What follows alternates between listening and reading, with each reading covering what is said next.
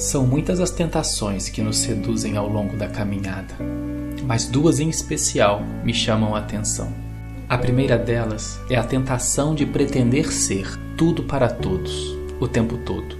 E a segunda é a tentação de pretender não ser nada para ninguém em tempo algum. Essas duas tentações, diametralmente opostas, têm algo em comum.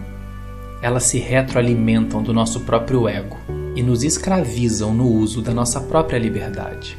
Ambas exigem de nós um preço que, de tão alto, jamais conseguiremos pagar. Pretender ser tudo para todos, o tempo todo, nos faz crer que somos e devemos sempre buscar ser o salvador do nosso próximo, não importa a circunstância em que você ou eu nos encontremos. É uma espécie de síndrome de Messias que escancara o nosso altruísta e vaidoso desejo de querer ser, em todo o tempo, a tábua de salvação que vai socorrer quem está se afogando no mar da vida. Só que nenhum ser humano consegue viver ou sobreviver assim.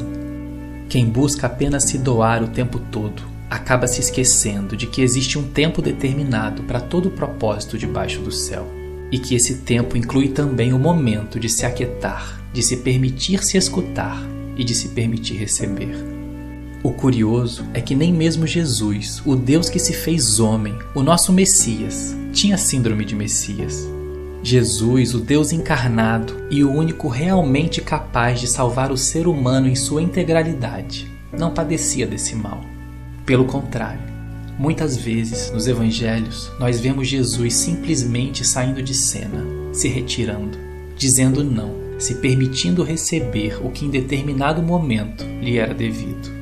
Jesus sabia a hora certa de parar. Jesus, o sim de Deus, sabia o tempo certo de dizer não.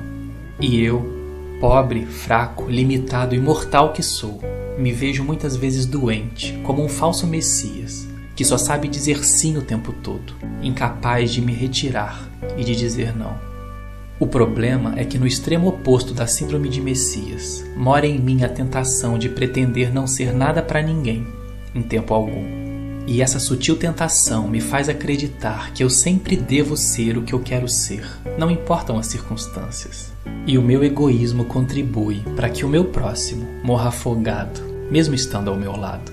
É uma espécie de síndrome de anticristo que só me faz pensar em mim o tempo todo e fechar os olhos para a destruição, por inanição, do próximo que está distante ao meu lado. A síndrome de anticristo acaricia o nosso ego incha o nosso eu, até nos tornar cegos e indiferentes à humanidade e à dor do nosso próximo. E nós nos acostumamos a tratar um ser criado à imagem e semelhança de Deus, que ainda vive e respira, como se morto estivesse. Só que ninguém consegue viver ou sobreviver assim. Afinal, quem canaliza toda a sua individualidade e toda a sua potencialidade para se tornar um ser individualista não entendeu a mensagem do Cristo. Porque se por um lado Jesus sabia dizer não, por outro, ele não hesitava em se doar. Por um lado, a síndrome de Messias satisfaz o meu ego, superestima a minha capacidade e o meu papel na humanidade, a ponto de eu só conseguir olhar para o meu próximo e não para mim. Por outro, a síndrome do anticristo infla o meu ego e acaba esvaziando o significado e a identidade do meu próximo, tornando meu irmão um ser estranho e distante, ainda que ao meu lado. Ambas as tentações, contudo, idolatram o meu eu. Por isso, quando a primeira tentação tentar tomar conta do meu ser, a minha oração é que eu me lembre, como dizia Francis Schaeffer, que nem toda necessidade é um chamado.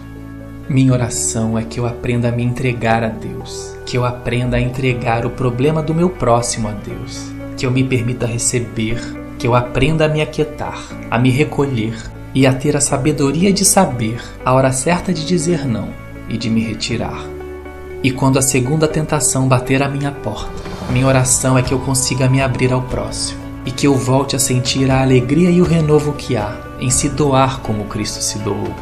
Que eu me lembre que o Pai é nosso, que o pão é nosso e que Deus me criou com o DNA da comunhão minha oração é que o Espírito Santo quebrante o meu coração, que Jesus me esvazie a cada dia do que já estou cheio e que ele me encha a cada dia do que ainda estou vazio, e que eu me lembre que se por um lado Nem toda necessidade é um chamado. O meu desafio é focar na necessidade específica para a qual Deus me chamou ou está me chamando. Enfim, que eu não tenha medo de me doar e de abraçar, mas que eu me lembre que haverá a hora certa de me retirar. Que Deus, o nosso Pai, conceda a você e a mim a graça de viver esse santo equilíbrio.